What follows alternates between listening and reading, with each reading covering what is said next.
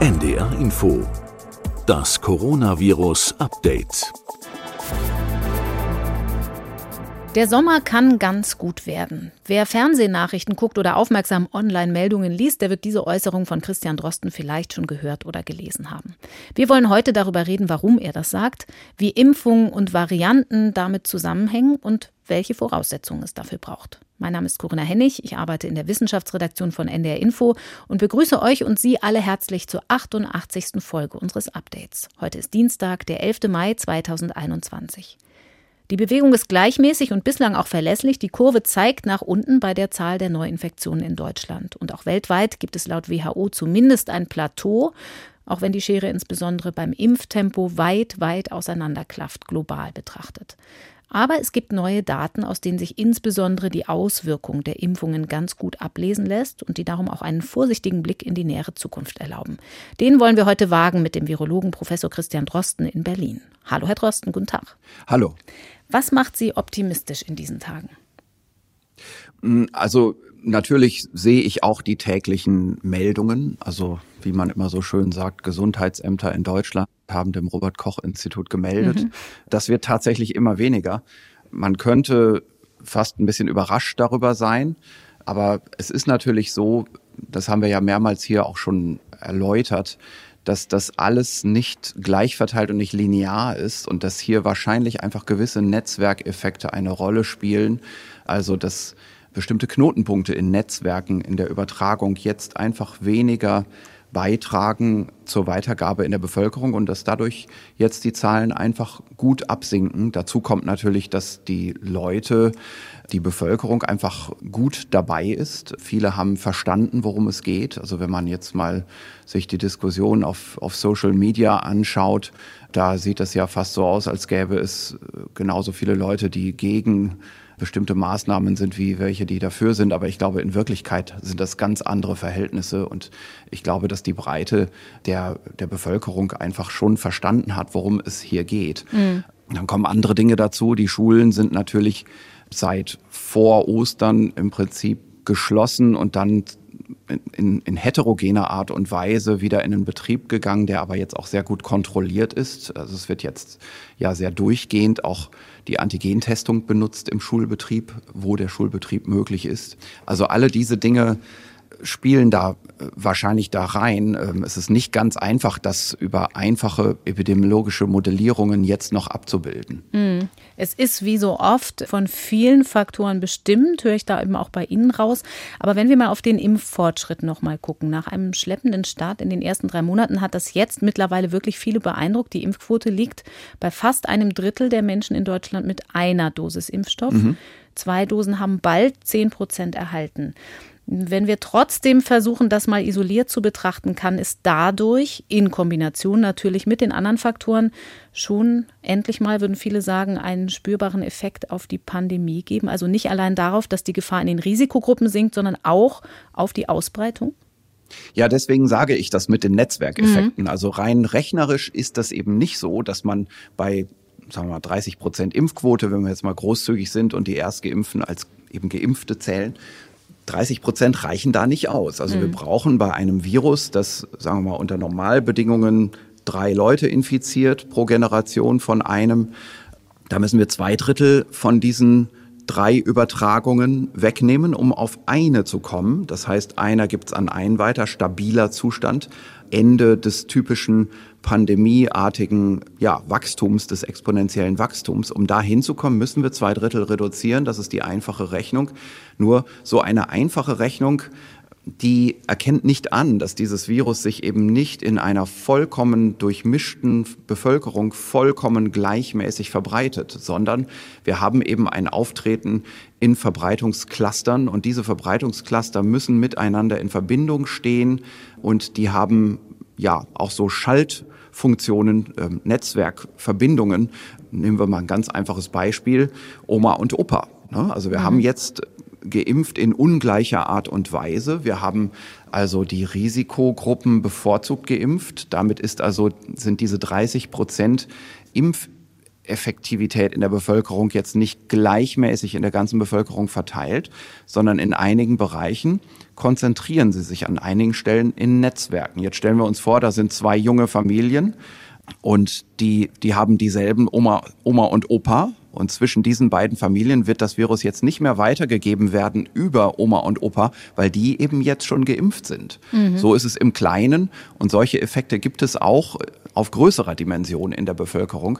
Und das ist eben der Grund, warum es durchaus sein kann, dass auch eine geringere Impfquote schon einen Beitrag leistet. Das Problem an der Sache ist nur, man kann das kaum wirklich quantitativ abbilden und erhärten. Also die allerbesten Modellierungen, die kommen vielleicht so in die Lage, so etwas zu machen. Solche Daten habe ich aber jetzt für Deutschland noch nicht gesehen. Da mag es Gruppen geben, die da schon dran arbeiten, aber mir ist das jetzt so nicht bekannt. Ich kann das deswegen nur so qualitativ beschreiben. Ich kann nur sagen, das ist nicht so einfach, wie man sich das auf einem Blatt Papier ausrechnet, mit einer äh, Impfquote von 70 Prozent oder vielleicht sogar 80 Prozent, die man bräuchte.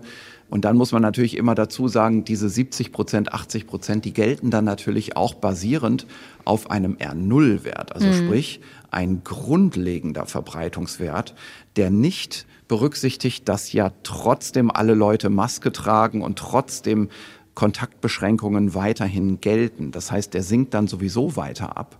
Und unter diesen Maßnahmen brauchen wir natürlich auch eine geringere Impfquote in der Bevölkerung, um die Verbreitung auf Bevölkerungsebene in dem Sinne zu stoppen, dass es nicht mehr zu dieser unkontrollierten exponentiellen Zunahme kommt. Und deswegen kann das schon sein, dass wir durch diese 30 Prozent Erstimpfquote beginnen, erste Impfeffekte zu sehen. Erstmal etwas, das man freudig betrachten muss und der Trend, dass sich die Zahlen jetzt von Tag zu Tag immer mit Blick auf die Vorwoche verringert haben, der hält ja an. Mhm.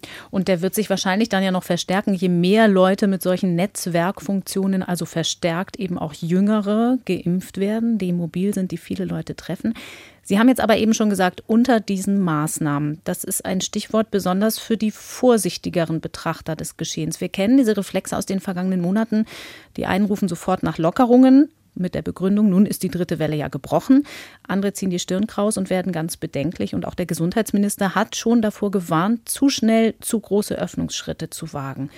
Wie schätzen Sie ein, wie das weitergehen kann, wenn wir jetzt angucken, dass die Öffnung von Geschäften und Tourismus schon so ein bisschen vorangetrieben wird, andererseits aber der Impffortschritt ja weiter voranschreiten wird? Können wir da jetzt auf eine zweite gute Maihälfte und den Juni hoffen?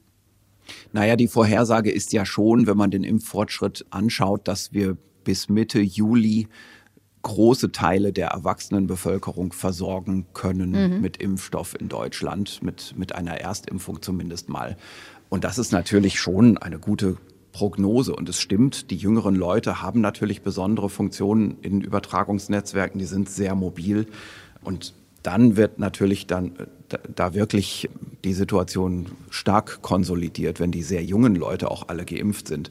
Bei den Maßnahmen, das stimmt, also man kann nicht von heute auf morgen alles beenden. Und wir, wir wissen ja, wir haben in Deutschland relativ ungleich wirksame oder, oder angewandte Maßnahmen. Also wir haben zum Beispiel im Bereich der Arbeitsstätten nur sehr lockere Maßnahmen. Also wir haben keine bindende Verpflichtung für Homeoffice. Benutzung. Also da gibt es andere Länder, da sieht das ganz anders aus. Während im Freizeitleben der Erwachsenen natürlich sehr starke Beschränkungen gelten. Das ist also tatsächlich eine Imbalance. Wir haben das Thema Schulen. Da ist es wahrscheinlich nicht so, dass wir in Deutschland sehr viel stärker in den Betrieb eingegriffen haben als in anderen europäischen Ländern. Ich habe da heute Morgen gerade noch mal auf Social Media so eine Darstellung gesehen, da hat jemand einfach aus aus Our World in Data einen Eintagesausschnitt genommen. Da ist dann Deutschland so ein rotes Feld und das sieht so aus, als wäre in Deutschland die Schulbeschränkung am schlimmsten gewesen. Das ist nicht der Fall. Mhm. Das ist nur ein Eintagesausschnitt. Man kann den Schieberegler da verschieben auf der Seite und dann sieht man, dass in anderen Zeiträumen andere Länder rot aufblitzen und Deutschland dann wieder ganz hell ist. Also ich glaube, wenn man sich das so insgesamt anschaut, fast alle europäischen Länder haben ja die Schulen geschlossen auf die eine oder andere Art und Weise. Und auch in anderen Ländern sind die Unterschiede sehr kleinteilig. Also es gibt erstmal eine Differenzierung in Teil- oder Ganzschließung. Dann gibt es eine Frage, ob es im ganzen Land oder nur regional geschlossen war. Und dann, wie lange. Jedenfalls hat sich einfach in allen europäischen Ländern und das gilt in vielen anderen Ländern weltweit, einfach die Erkenntnis durchgesetzt, die Schulen sind Teil des Geschehens. Alle Altersgruppen sind gleich betroffen.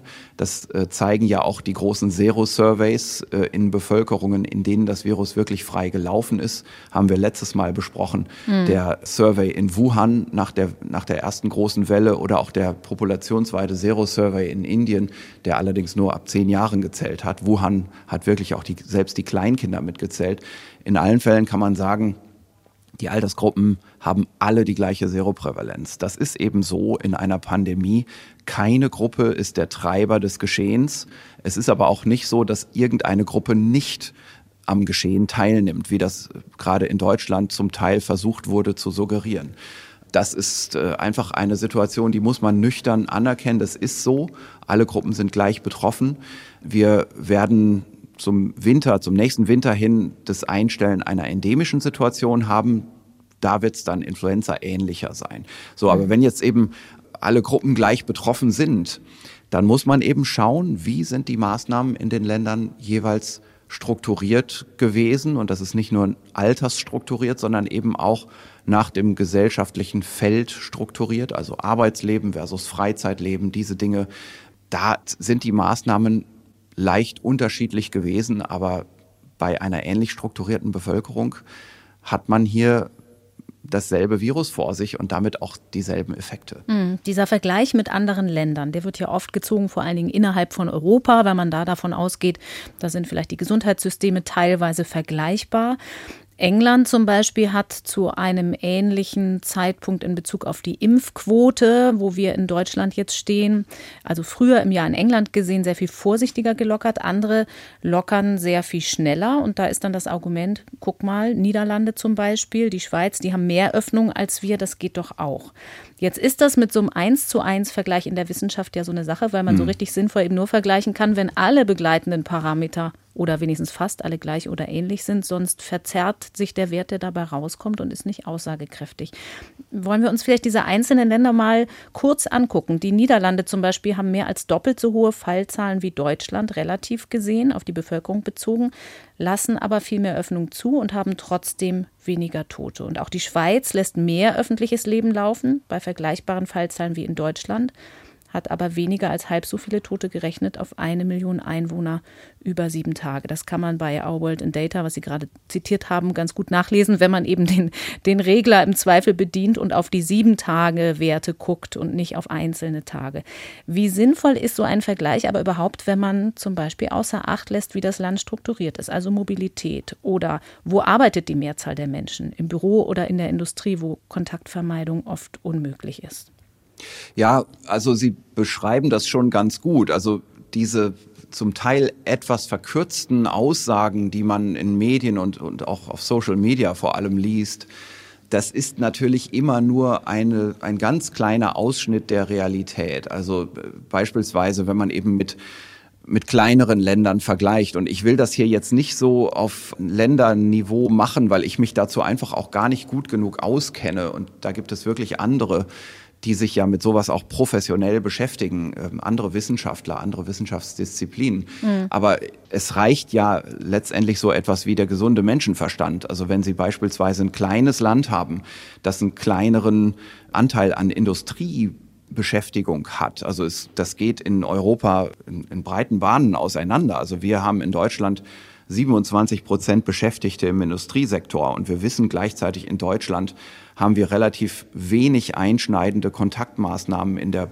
gerade in der Produktion, in, im, im Bereich der Industrie, mhm. während andere Länder, die haben vielleicht nur 10 Prozent Industriesektor. Die Niederlande haben 15 Prozent zum Beispiel. Ja, mhm. genau, ja. Ne, und dann gleichzeitig viel mehr Dienstleistung und gleichzeitig dann in diesem Land eine strikte Homeoffice- Regelung, die fast Gesetzeskraft hat, die also nicht so eine unverbindliche Empfehlungsgrundlage ist, sondern wo man erklären muss, warum man in die Firma geht zur Arbeit, wenn man doch auch zu Hause arbeiten kann, mhm. wo der Arbeitgeber das auch belegen muss. Solche Dinge, die sind ja in anderen Ländern in Kraft. Und dann gleichzeitig ein sehr kleines Land. Also stellen wir uns ein Land vor mit 10 Millionen Einwohner verglichen mit Deutschland. Und dann eben die Situation in Deutschland. Wir haben wirklich große Industrieproduktion.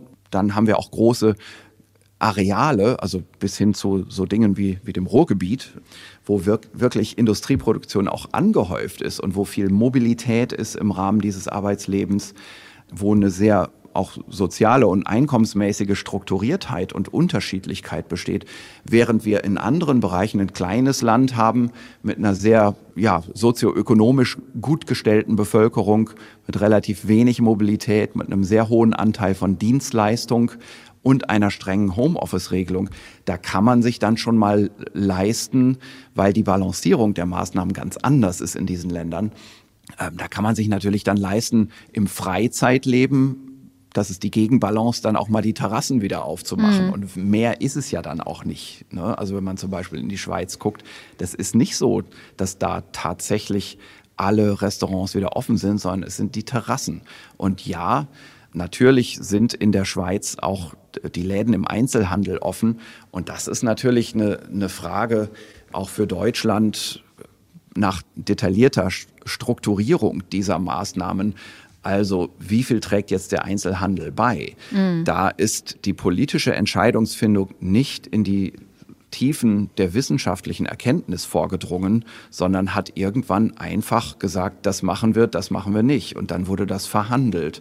Das ist reine Politik und das reflektiert natürlich nicht in allen Einzelheiten wieder, in welchen Bereichen der jetzigen Einschränkung die beste Effizienz zu heben ist hinsichtlich der Verhinderung von Übertragungen. Und klar, also ein Laden, in dem Leute mit Mundschutz kurze Zeit zum Einkaufen sind, das wird nicht die primäre Übertragungsquelle dieser Erkrankung sein im Vergleich zu bestimmten Arbeitsstätten, wo Mitarbeiter in einer Halle vielleicht körperliche Arbeit verrichten, ganztags. Das ist, liegt vollkommen auf der Hand, aber das sind rein politische Entscheidungen. Das hat mit Wissenschaft nichts zu tun. Mhm aber vielleicht mit so ein bisschen interdisziplinärer Zusammenarbeit der Wissenschaft. Sie haben es eben schon angesprochen. Also das ist ja jetzt nicht Ihre Expertise, auch diese Wirtschaftssektoren genauer zu betrachten. Wir können also hier im Podcast nur Fragen dazu aufwerfen und das nicht analysieren. Trotzdem möchte ich noch mal ein Beispiel nennen. Frankreich zum Beispiel. Auch da gab es sehr viel striktere Beschränkungen, auch für die Erwachsenen, während man die Schulen länger offen gelassen hat. Also da gab es viel rigidere Ausgangssperre und Homeoffice-Regelung. Trotzdem ist das Argument, bei denen läuft es doch auch natürlich ein bisschen schwierig, weil in Frankreich zum Beispiel liegen die Fallzahlen höher und die Totenzahlen auch. Also da sieht man mal, wie viele verschiedene Faktoren so zusammenkommen, die man betrachten muss. Ja, man muss vor allem äh, gerade bei den Fallzahlen sehr aufpassen, äh, wenn man jetzt Ländervergleiche mhm. anstellt, weil ja die Meldetätigkeit sehr unterschiedlich ist. Also mhm. es gibt Länder, die melden Antigentests in die Fallzahlen rein und andere tun das nicht, während alle Länder in diesen Tagen, gerade in Europa, jetzt die Verwendung von Antigentests hochfahren. Also ich glaube, man muss da mehr und mehr einfach auf die, auf die schweren Fälle, auf die Todesfälle schauen Krankenhausaufnahmen, Krankenhausbehandelte Patienten, die sind zum Beispiel gar nicht in allen Ländern wirklich meldepflichtig. Es ist, es ist wirklich schwierig, diese Daten zu vergleichen. Bei den Todeszahlen weiß man das zum Teil erst nach längerer Zeit im Nachhinein. Ich glaube, und, und das, ist, das ist jetzt tatsächlich hier mein Eindruck als Privatperson, dass diese Darstellungen in den Medien allesamt nicht vollständig sind. Und mhm sagen wir mal so, wenn man, wenn man das alles schreibt mit einem Hinweis auf die Unsicherheit und mit großer Differenziertheit, dann ist das in Ordnung, weil man kann das nicht alles irgendwie erfassen. Und ich glaube, es wird erst im Nachhinein da eine Nachbewertung geben können. Was man aber jetzt immer sehr stark sieht, ist so eine, so eine Art Polemisierung und so ein Versuch von, von Schuldzuschreibung. Wir hatten ja jetzt gerade in den letzten Wochen diese ständigen Attacken auf die epidemiologischen Modellierer, die vollkommen fehlgeleitet waren. Und ich denke, dass diejenigen, die diese Attacken ausüben, auch genau wissen, was sie da machen. Hier geht es ja nicht um, um eine Wettervorhersage, sondern es geht um die Modellierung von Szenarien, damit man Orientierungspunkte hat. Und es geht mhm. eben nicht um die Voraussage. Aber wie gesagt, ich glaube, dass da hier und da auch eine gewisse Agenda mitschwingt, eine Geschichte, die man über längere Zeit erzählen will in den Medien.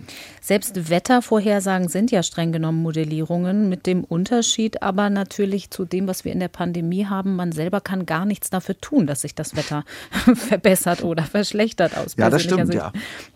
Ja, genau. Also das, das ist, eine, ist ein ganz lustiges Beispiel. Also wenn man jetzt zum Beispiel mal überlegen würde, die Wettervorhersage würde uns sagen, und zwar mit breitem wissenschaftlichen Konsensus, es wird den ganzen Sommer regnen, es sei denn, wir führen jetzt alle Regentänze auf, immer wieder. Und das würde was bringen, ja, also Regentänze hätten einen Effekt. Dann würden wir wahrscheinlich Regentänze aufführen, weil wir irgendwie doch einen schönen Sommer haben wollen. Und wenn dann der Sommer doch schön wird, dann würde man ja auch nicht im Nachhinein sagen, aha, da kann man es mal sehen, die Wettervorhersage hatte komplett Unrecht, weil ja der Grund ist, alle haben Regentänze aufgeführt und dann kam es eben nicht zu einem verregneten Sommer. Und genauso ist es hier auch. Das ist halt so ein, so ein ganz lustiges Fantasiebeispiel. Aber hier in dieser Pandemiesituation ist das einfach die Realität. Mhm. Also die epidemischen Modellierer, die sagen immer dazu, wir wir können sowieso nicht projizieren mehr als ein paar Wochen im Voraus. Und alles das, was wir hier projizieren, sind natürlich Szenarien unter der Annahme A, B und C. Also A ist dann die Annahme, alles bleibt gleich, es gibt keine Veränderung der Maßnahmen. B ist die Annahme, wir würden sogar lockern. Und C ist die Annahme, wir machen eine strengere Auslegung von Maßnahmen. Und mhm. dann wird eben gerechnet. Und diese Szenarien werden differenziert dargestellt. Die werden auch in der Politikberatung natürlich übermittelt. Manchmal geht auf diesem Wege schon Information verloren. Aber wo eben vor allem die Information verloren geht, ist dann die Darstellung in den Medien, die dann häufig eben nur das Szenario A betrachtet. Also alles bleibt wie bisher. Wir haben aber ein anderes Virus mit erhöhter Verbreitungsfähigkeit. Und dann projizieren wir, die Inzidenz wird steigen, was jetzt aber dann komplett außer Acht gelassen wird, ist, in dem Modell sind zum Beispiel keine Osterferien drin. Also solche Maßnahmen, die sowieso in Kraft treten, in dem in ganz Deutschland für zwei Wochen alle Schulen geschlossen werden. Mhm. Das ist natürlich in den Modellen nicht drin. Und dann muss man sich nicht im Nachhinein wundern, wenn die Zahlen, die dann nach Ostern eintreten, geringer sind als ein stur durchgerechnetes Modell im Szenario A, keine Veränderung. Und dann gibt's noch zusätzliche Veränderungen von der Politik die obendrauf gesetzt werden und die sind natürlich in dem Modell auch nicht drin. Mhm. Und alles das liegt auf der Hand und ich würde mal sagen, diejenigen, die das in den Medien im Moment lautstark verbreitet haben, die wissen das eigentlich ganz genau, was sie da machen.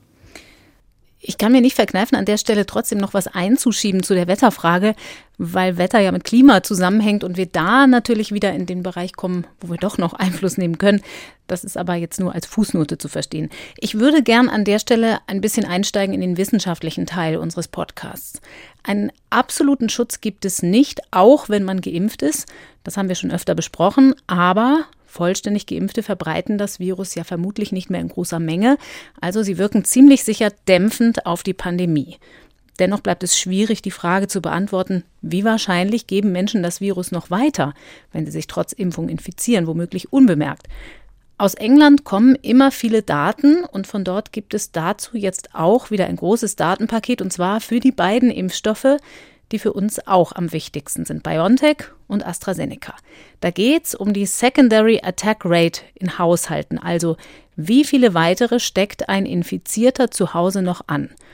Und das ist schon eine Studie, Herr Drosten, die Hoffnung macht, dass dieser Effekt ganz ordentlich ist, wenn man geimpft ist, richtig? Genau, also das ist tatsächlich sehr, sehr interessant. Also wir hatten ja in, in der letzten Zeit viel Interpretationen und zum Teil auch Spekulationen darüber, was eigentlich die Impfung beiträgt zur Verbreitungskontrolle. Mhm. Also wir sprechen jetzt eben nicht über die Vermeidung von schweren Verläufen, sondern wirklich, was ist der Impfeffekt in der Bevölkerung? Und hier gibt es einfach diese ganz neue Studie von Public Health England, die genau diese Frage adressiert und die die die auch so adressiert, wie es im Moment von Interesse ist, nämlich was ist der Beitrag der Erstimpfung? Und das ist äh, für mich extrem interessant, das, äh, das zu sehen. Es ist eine Studie, die auf der Basis dieser wieder mal beeindruckenden Meldedaten in England basiert. Also in England hat man das einfach wirklich gut geregelt mit der Datenverfügbarkeit und dann auch der Datenwissenschaft, die daraus gemacht wird und die direkt für die politische Entscheidungsfindung dient. Wir äh, haben hier eine Studie, die hat einen riesen Datensatz ausgewertet und zwar über eine halbe Million Infizierte und deren Haushaltskontakte fast anderthalb Millionen und dann hat man das sortiert und hat also nur bestimmte Konstellationen in diese Auswertung reingenommen. Das sind also alle Haushalte mit mindestens einem Geimpften im Haushalt. Was man ausgeschlossen hat, sind Co-Indexfälle, also wenn man nicht unterscheiden kann, wer hier im Haushalt eigentlich der Indexfall ist, weil da ein laufendes Haushaltscluster entdeckt wurde, wo mehrere Leute gleichzeitig erstmalig positiv getestet wurden. Die hat man ausgeschlossen, weil man hier nicht die Übertragung, also die Effizienz, die eben die sekundäre Attack Rate bestimmen kann, weil man nicht sagen kann, wer ist der Indexfall. Mhm, also Indexfall ähm, in dem Fall der Erstinfizierte im Haushalt. Genau. Und dann hat man eben geschaut in den Daten, ob man identifizieren kann, wer eigentlich hier vacciniert wurde von den Indexfällen. Und das sind doch inzwischen eine ganze Menge, wenn man sich klar macht, was die Grundgesamtheit ist. Und zwar die Grundgesamtheit sind hier wirklich 360.000 Indexfälle und deren über eine Million Kontakte. Also mhm. das ist wirklich ein Riesendatensatz. Und wenn man so viele Daten hat, dann sind da natürlich auch im sagen wir, Hunderter bis Tausender Bereich Fälle dabei, wo dann auch der Indexfall schon geimpft worden ist. Und man kann dann sogar unterscheiden, also ungeimpfte Indexfälle, das ist ja klar, das ist der Normalfall, aber man kann sagen, Indexfälle, die seit 14 bis 21 Tagen geimpft sind, also 14 Tage heißt ja, da, müssen, da werden die ja schon immun und dann bei, bis 21 Tage und dann auch diejenigen, die sogar schon länger als 21 Tage geimpft sind. Und gemeint ist hier immer die Erstimpfung. Das ist ganz mhm. besonders interessant. Also man hat halt bei 60 Tagen, wo man in England die Zweitimpfung gemacht hat, dann aufgehört und hat die Erstimpfung ausgewertet. Und also die Botschaft ist sehr einfach. Bei einer simplen Auswertung der Zahlen kommt man in diesen beiden Auswertungszeiträumen, sagen wir mal 14 bis 21 Tage und dann über 21 Tage auf Reduktionen von 44 und 39 Prozent. Also das ist so ungefähr gleich viel. Und man kann dann noch korrigierte Auswertungen machen. Man kann einmal eben so ein relatives Risiko der Weiterübertragung berechnen. Da gibt es also bestimmte Adjustationen, die man da reinrechnen kann. Dann kommt man eine Reduktion des Risikos einer Weiterübertragung durch eine Impfdosis von 43 bis 49 Prozent. Und man kann auch einen Case-Matching-Ansatz machen. Das ist also nochmal eine, ja, eigentlich bessere Auswertungsmethode. Das äh, reduziert aber die Zahl der auswertbaren Fälle. Und da haben wir eine Reduktion um 49 Prozent.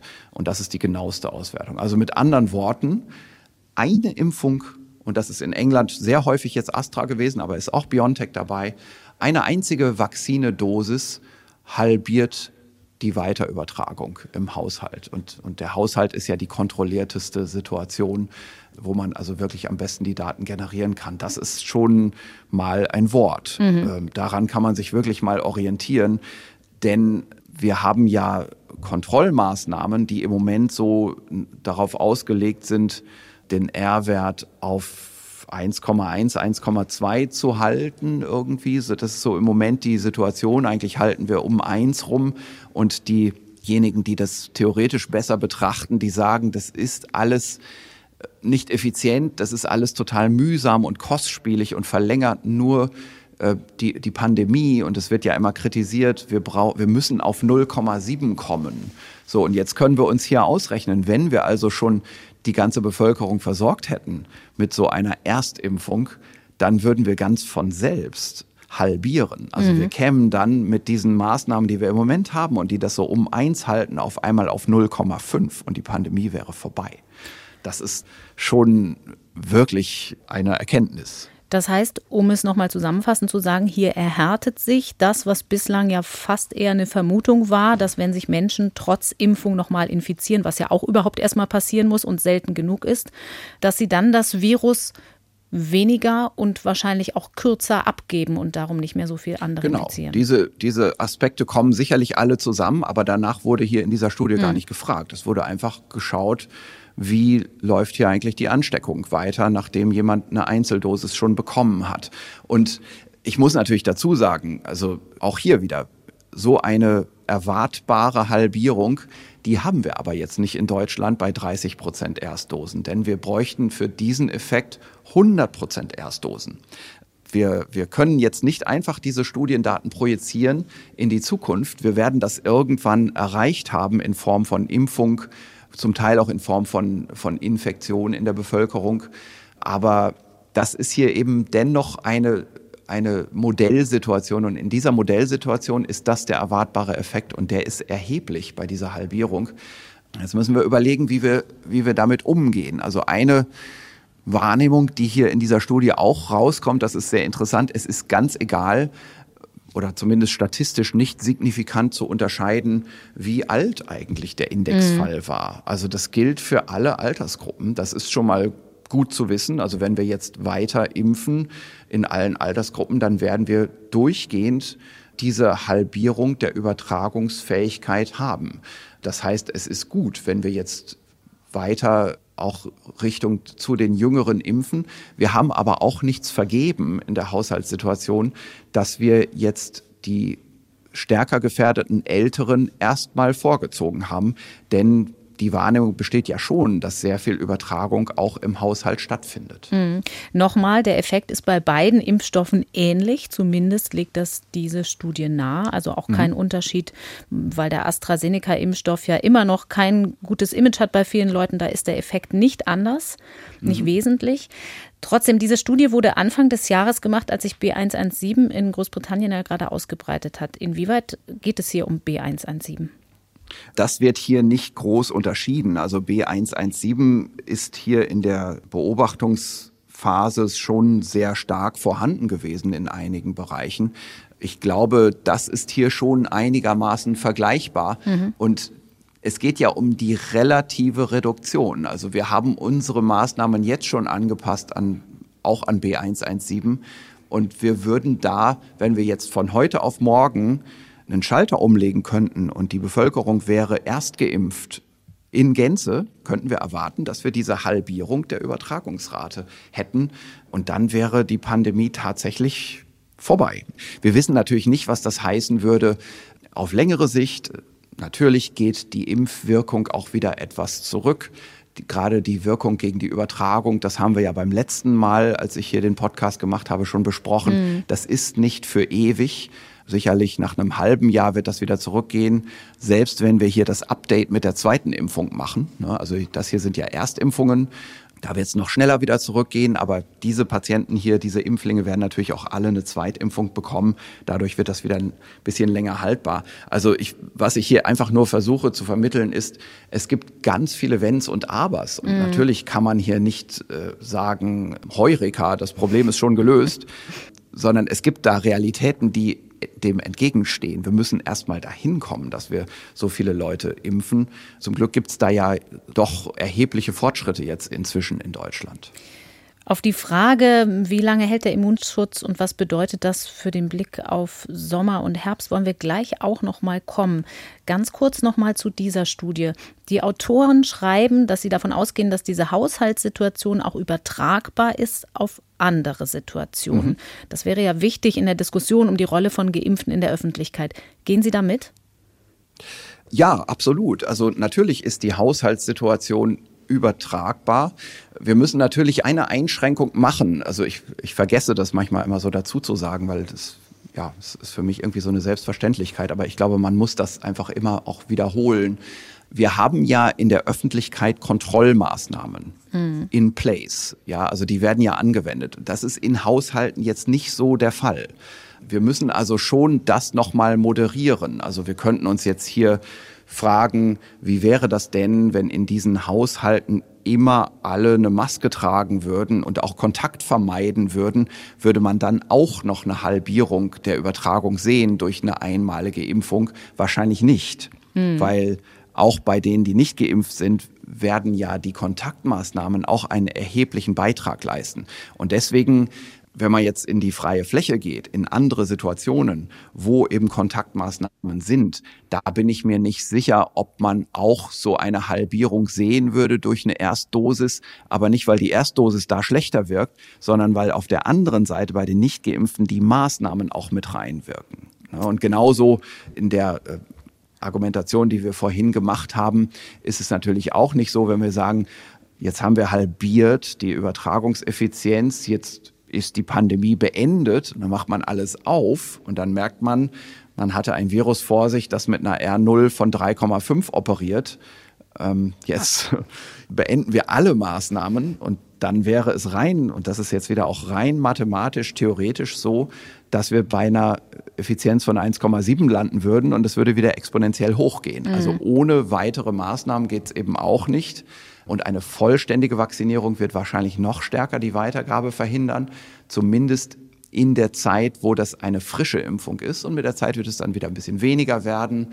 Aber wir haben dann eine Populationsimmunität. Das Virus steuert dagegen. Es kommen sogar auch dann wieder Escape-Mutanten auf. Auf der anderen Seite wird man aber wieder nachimpfen ne, in der Bevölkerung. Das ist dann die Realität. Das ist der Unterschied zwischen einem Paper, das man hier mit Begeisterung besprechen kann, mhm. und dann der Realität in der Bevölkerung, in, der Pandemiekontrolle.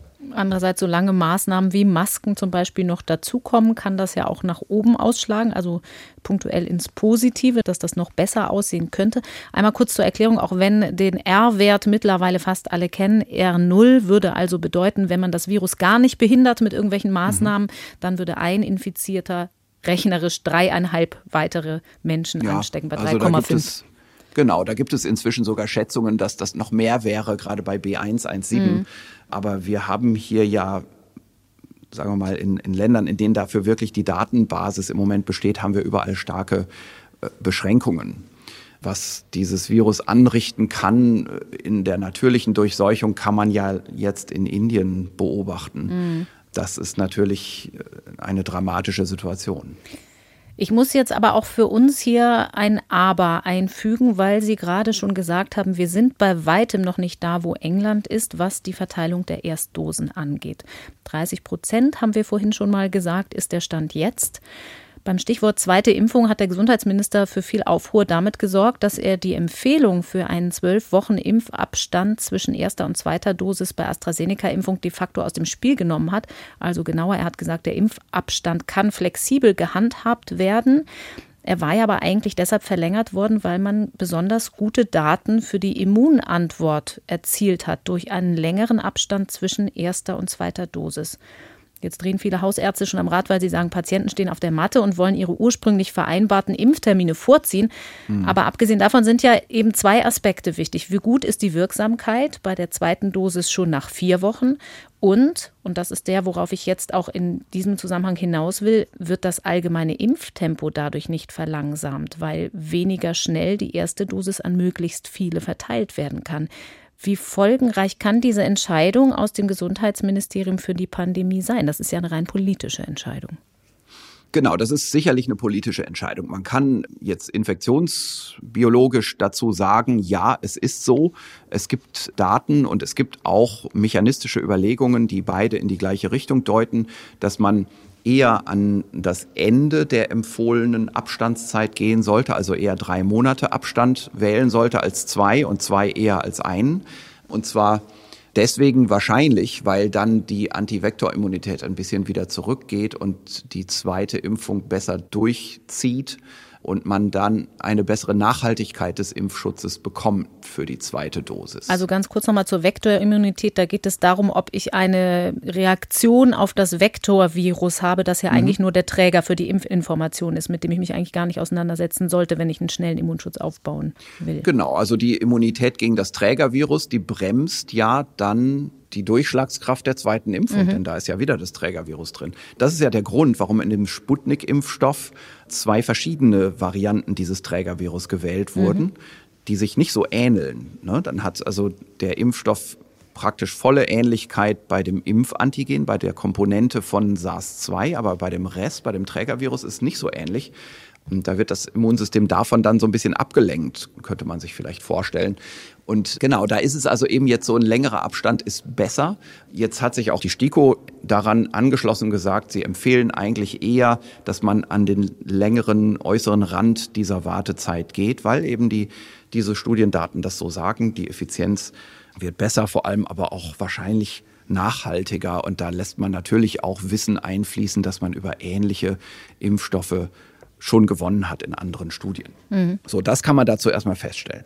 Dann ist es natürlich aber auch nicht so, dass bei einer etwas früheren Gabe, sagen wir mal, man nimmt das nach einem Monat schon hin, die zweite Dosis, da ist dann die Durchschlagskraft der zweiten Dosis und die Nachhaltigkeit nicht so stark, aber die ist ja auch deswegen nicht null. Und es ist immer noch besser, als nur eine Dosis zu haben. Und niemand hält einen davon ab, in ein paar Monaten sich wieder impfen zu lassen. Also im Herbst gehe ich davon aus, werden wir sowieso auch wieder gerade Indikationsgruppen, gerade die Älteren, gerade wenn es jetzt darum geht, bei Astra über 60, 65-jährige Leute, die werden sicherlich im Herbst wieder auch zu einer Indikationsgruppe für eine Nachimpfung, für eine Auffrischung gehören. Mhm. Da können die sich auch nochmal wieder impfen lassen. Bis dahin wird es auch genug Impfstoff geben in Deutschland. Und bei dem Hintergrund dieser, sagen wir mal, dieser Entscheidung des Gesundheitsministeriums ist mir im Moment nicht ganz klar, welche Überlegungen da noch eine Rolle spielen. Also eine rein politische Überlegung ist natürlich, die Leute wollen möglichst bald komplett geimpft sein, weil es, glaube ich, ziemlich auf der Hand liegt, dass dann auch gewisse Freiheiten daraus resultieren, genau. Reisemöglichkeiten, es kommt die Urlaubszeit. Also das ist vielleicht das, was man so bei erstem Hinblicken unter politischer Entscheidung subsumiert. Mhm. Es gibt aber auch noch eine weitere Ebene von politischer Übersicht und politischer Entscheidung. Das ist beispielsweise, ich weiß im Moment gar nicht genau, wie es aussieht mit der erwarteten Impfmenge von AstraZeneca auch die Lagerbestände, aber auch natürlich die erheblichen jetzt noch reinkommenden Lieferungen und dann dem Teil der Bevölkerung, der jetzt für eine freie Astra-Impfung in Frage kommt, also die Älteren, und bei denen man überlegt, dass die Astra wählen werden. Es gibt mhm. da natürlich auch gewisse, sagen wir mal, Kenntnisstände über Impfbereitschaft, Impfentscheidung der Leute. Man hat ja Astra auch komplett freigegeben jetzt hinsichtlich der Priorisierung. Und man sieht daran schon, da schwingen wahrscheinlich auch solche Überlegungen mit, ne? dass man also im Prinzip schon weiß, dass man dadurch zwar die Zahl der Erstimpfungen einschränken wird, wenn man das so empfiehlt, aber vielleicht fällt das gar nicht so ins Gewicht, weil eben genug Vakzine da ist von der Astra-Vakzine. So denke ich, müsste man sich das erklären, ohne dass ich da jetzt wirklich Einsicht in die exakten Datenbestände habe. Mhm. Die sind auch öffentlich so gar nicht verfügbar. Es erhöht ja aber möglicherweise, das könnte auch eine Überlegung sein, die Motivation, sich nicht gegen AstraZeneca zu entscheiden, weil mir der Abstand zu lang ist, weil ich in Sommerurlaub fahren will. Ja, okay, verstehe. Ja, ich kann mir vorstellen, dass einige Leute sich so eine Überlegung machen. Es ist aber natürlich auch so, wenn jetzt Astra frei verfügbar ist und man ist über 60, mhm. gibt es wirklich auch in der absoluten Niedriginzidenzsituation, also weniger als wir jetzt hier haben in Deutschland, keine Überlegung. Da ist der Nutzen einfach größer durch die Astra-Impfung als durch das theoretische Risiko, sich zu infizieren. Und das ist in dieser Altersgruppe sowieso relativ klar. Was die Wirksamkeit angeht und den Abstand zwischen den beiden Impfdosen, bin ich ja aber dann auch frei als Impfling, weniger auf den Sommerurlaub und Öffnungen zu schielen und zu sagen, ich nutze trotzdem den größeren Abstand, weil es ja diese Empfehlung ursprünglich gab, die immunologische Vorteile im Blick hat. Ja, richtig, natürlich. Also die kann man trotzdem nutzen und trotzdem bekommen. Es ist aber auch, das muss man auch sagen, es ist ja nicht verwerflich, wenn man das so mit seinem Arzt vereinbaren kann, sich mit einem kürzeren Abstand impfen zu lassen und dann in Urlaub zu fahren. Sie haben eben schon angesprochen, dass die Priorisierung für AstraZeneca ja auch aufgehoben worden ist. Uns erreichen immer wieder Fragen dazu, ob sich denn jetzt auch ein jüngerer Mensch freiwillig mit dem AstraZeneca-Impfstoff impfen lassen sollte. Da kann man eigentlich gar keine richtige Entscheidungshilfe geben, außer all die Fakten zu liefern, die wir haben zu Risikoabwägung, was die seltenen, schweren Nebenwirkungen angeht. Ja, genau. Also das ist auch wieder vielschichtig. Also einmal muss man sagen, das Ganze ist abhängig von der Inzidenz und wenn wir zum Beispiel eine hohe Inzidenz haben, also irgendwo im Bereich von zwei oder sogar 400 auf 100.000, dann lohnt es sich selbst für sehr junge Erwachsene vom Risikoprofil her, also von der Risikoabwägung. Mhm. Ne? Also wenn man sagt, okay, wie hoch ist das Risiko, jetzt diese seltene Nebenwirkung zu bekommen, versus wie hoch ist das Risiko, einen schweren Verlauf zu bekommen bei einer natürlichen Infektion, die dann ansonsten ja durch die Impfung verhindert wird. Das ist da die Abwägung. Und das ist eben abhängig davon, wie die Inzidenz ist. Und bei der jetzigen Inzidenz, die wir haben, also bei den 60-Jährigen ist es allemal absolut im Vorteil, sich impfen zu lassen. Und dann gibt es einen Umschlagsbereich beim relativen Risiko, wenn ich das richtig verstanden habe, aber da gibt es auch verschiedene Projektionen drüber, dann liegt dieser Umschlagsbereich irgendwo zwischen 20 und 40 Jahren, wo man mhm. sagen kann, das ist so der, der breite Korridor, wo sich das Risiko auf der einen Seite und das Risiko auf der anderen Seite dann gleichen. Also bei 40-Jährigen wahrscheinlich nicht, also man muss schon noch deutlich jünger sein. Und dann ist natürlich die andere Überlegung, was für Szenarien vergleicht man hier eigentlich? Auf der einen Seite ist es eine schwere Covid-19-Infektion. Und da geht es jetzt wirklich erstmal darum, einen schweren Verlauf zu kriegen.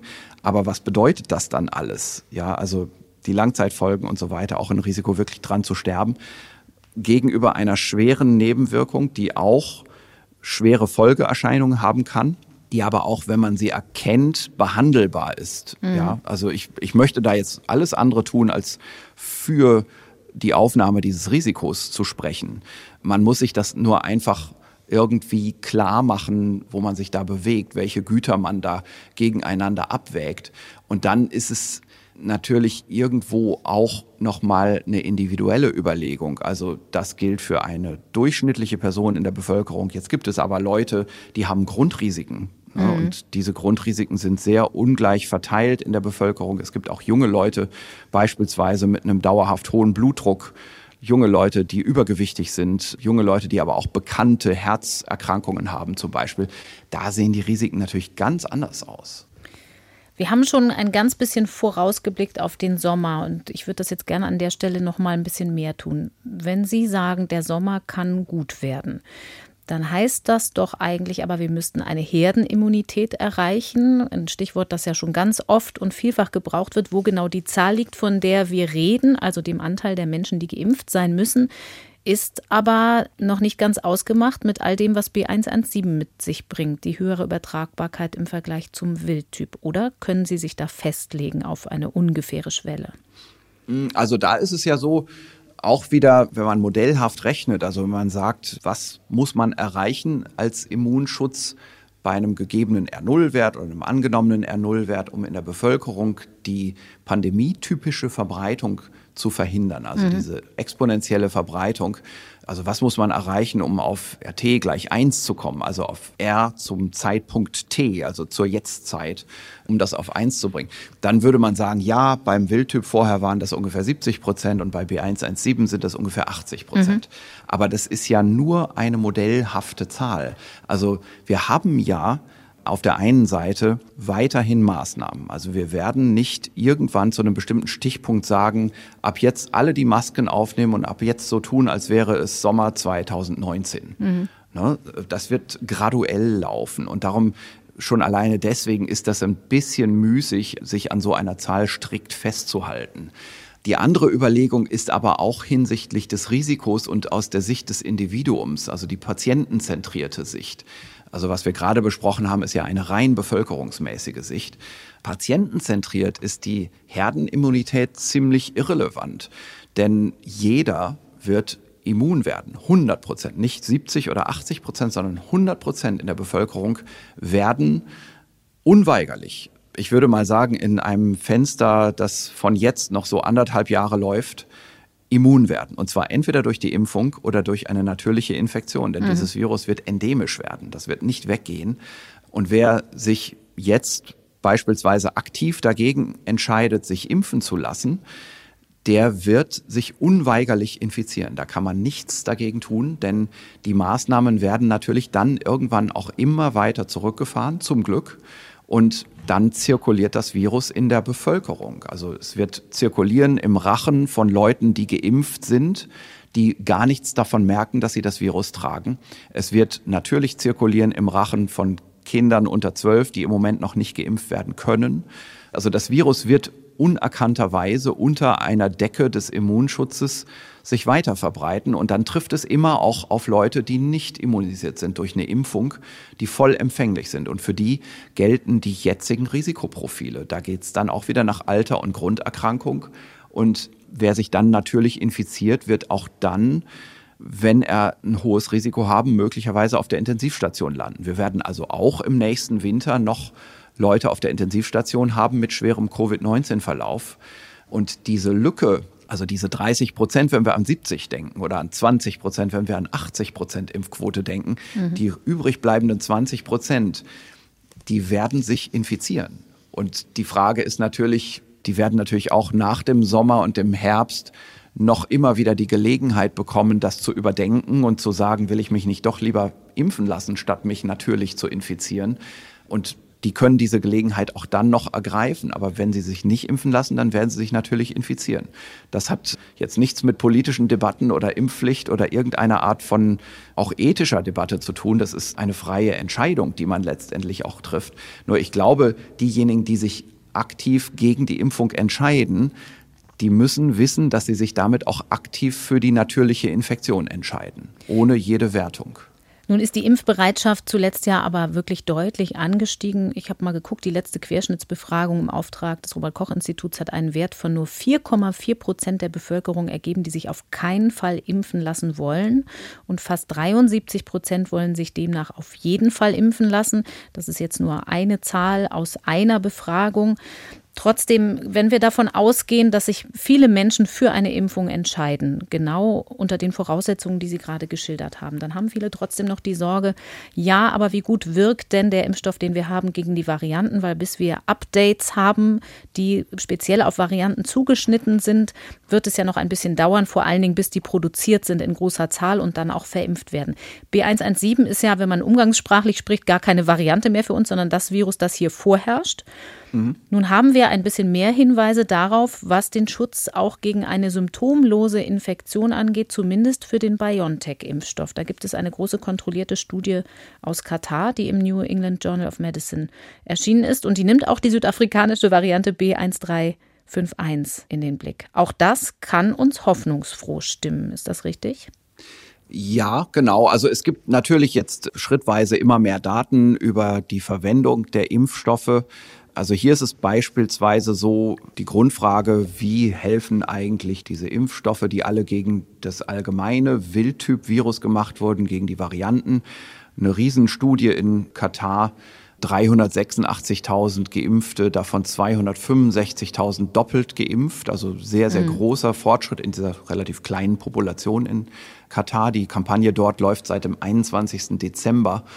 Und man hat das alles schön typisiert und hat gesehen, Mitte März hatte man im Prinzip schon eine 50-50-Situation B1351, 50 Prozent. Und Mitte März noch 44,5 Prozent B117 und ein paar Wochen später dann wirklich 50-50.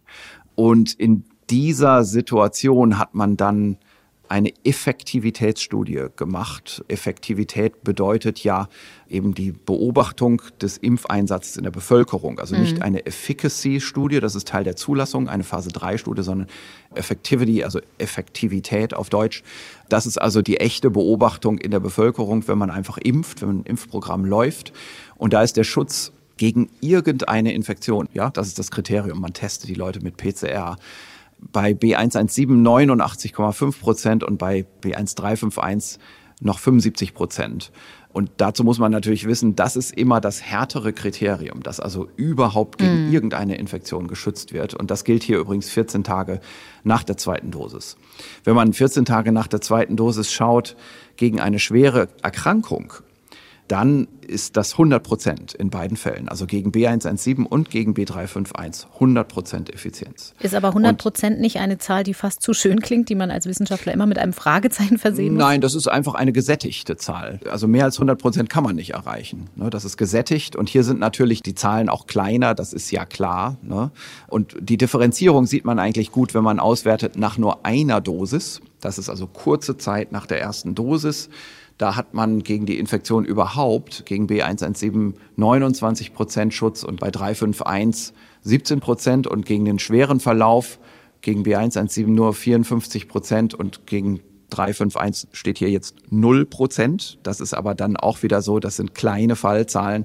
Und da war es dann wirklich so, in beiden Gruppen gab es die gleiche kleine Zahl von schweren Verläufen. Also in der geimpften und der nicht geimpften Gruppe, wohlgemerkt nach der ersten Dosis. Mhm. Da hat sich also der Impfschutz noch nicht so richtig aufgebaut gegen 351. Und wir haben bei 351 bekanntermaßen eben diese Immun-Escape-Eigenschaften. Nur muss man dazu sagen, paar Wochen später haben die Leute alle die zweite Dosis gehabt und dann ist es eh egal, weil dann haben sie wieder einen vollen Schutz. Aber ein entscheidendes Argument nochmal, die zweite Dosis ist wichtig, auch wenn ja. so hohe Quoten in bestimmten Bereichen nach der ersten Dosis schon erreicht werden. Mhm. Genau, da gibt es übrigens eine andere Studie, die das viel schöner nochmal zeigt. Also, und da geht es auch in Richtung der Diskussion, die wir gerade schon mal so ein bisschen angerissen haben, Auffrischung mhm. was heißt Auffrischung? Was erwartet uns da eigentlich im Herbst? Welche Viren werden dann zirkulieren und wie helfen dann die Impfungen gegen die zirkulierenden Viren als Update-Impfstoff oder als einfacher Booster, also ohne Update, ohne Anpassung auf das zirkulierende Virus. Das ist die Studie von Moderna, die Sie jetzt ansprechen. Ja. Vielleicht können wir es direkt an der Stelle angucken. Die haben mhm. genau das gemacht, also eine dritte Impfung ausprobiert, eine Boosterimpfung und dabei aber auch gleich diese Update-Frage mit eingerechnet. Genau, das ist eine Studie von Moderna durchgeführt und diese Impfstoffhersteller, die müssen sich ja jetzt schon darauf vorbereiten, dass im Herbst in vielen Ländern eben die Auffrischungsimpfprogramme gemacht werden. Also das heißt, man nimmt durchaus eine reduzierte Dosis des Impfstoffs. Zum Beispiel bei Moderna hat man ja 100 Mikrogramm verimpft. Jetzt wird hier eine 50 Mikrogramm Dosis untersucht und man nimmt auch nur eine einmalige Impfung. Also man macht keine zweizeitige Impfung wie bei der Erstimmunisierung. Mhm. Und das ist ja das gleiche Prinzip eigentlich wie bei der Grippeimpfung im Herbst. Da müssen wir auch übrigens nachher nochmal drüber reden, denn ich glaube, wir werden das im Herbst kombiniert machen müssen, also gemeinsam Influenza und Covid-19 Auffrischungsimpfung mhm. durchführen. Aber hier zunächst zu dieser Studie. Was man also gemacht hat, ist, man hat die Probanden, die in der Phase 3 Zulassungsstudie geimpft wurden mit zwei Dosen von moderner mRNA-Vakzine, bei denen hat man sechs Monate gewartet. Und nach sechs Monaten hat man denen eine Einzeldosis 50 Mikrogramm, also halbe Dosis gegeben. Und das in zwei Varianten. Einmal hat man das gleiche Vakzin wiedergegeben. Zum anderen hat man einen Update-Impfstoff gegeben, der also in seinem, seinem Spike-Protein angepasst ist an die Mutation in der südafrikanischen Escape-Variante B1351. Mhm. Das ist ja so die Escape-Variante, die vielleicht am meisten charakteristische Escape-Mutationen trägt. Darum hat man die wohl genommen.